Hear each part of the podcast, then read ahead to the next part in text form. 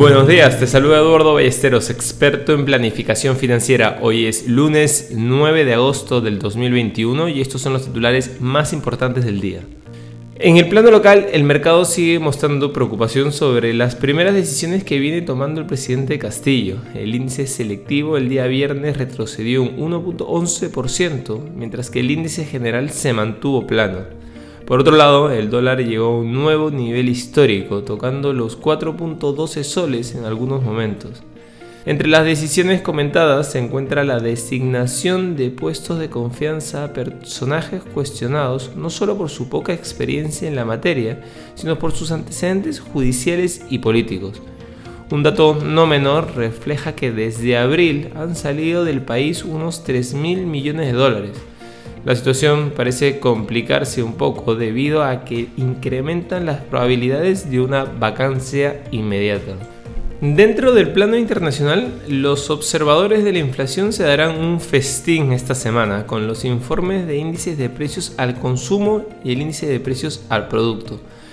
El proyecto de ley bipartidista sobre infraestructuras también avanza hacia la votación en el Senado, por otro lado, algunos de los informes de resultados más interesantes del calendario son AMC Entertainment, Coinbase, Lawrence Motors y Baidu. El calendario corporativo incluye el evento de Galaxy Page de Samsung y una charla junto al fuego de los ejecutivos de Ford sobre los planes de crecimiento del fabricante de automóviles.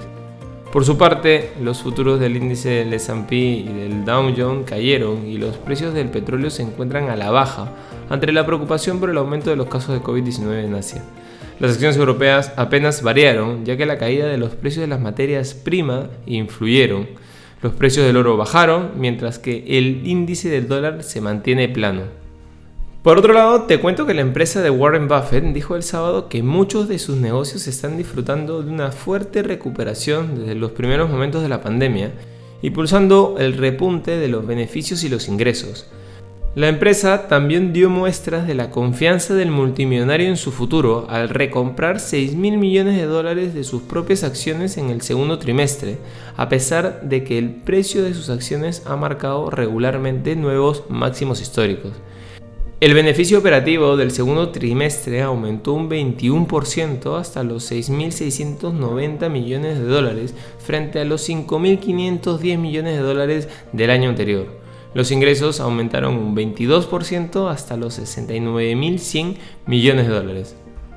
No queremos irnos sin mencionar que Barrett Gold Corp mantuvo sus objetivos para todo el año después de presentar un beneficio trimestral mejor de lo esperado ya que el aumento de los precios del metal amarillo compensaron el incremento de los costos, mientras que los precios realizados del oro de Barrick subieron un 5.5% hasta los 1.820 dólares por onza en el segundo trimestre, la producción cayó un 9.4%.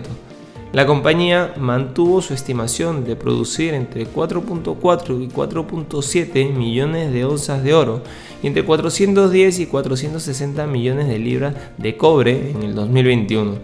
La empresa también reiteró sus planes de gastar entre 1.800 y 2.100 millones de dólares y unos costos todo incluido de 970 dólares por onza de oro y unos 2.2 dólares por libra de cobre.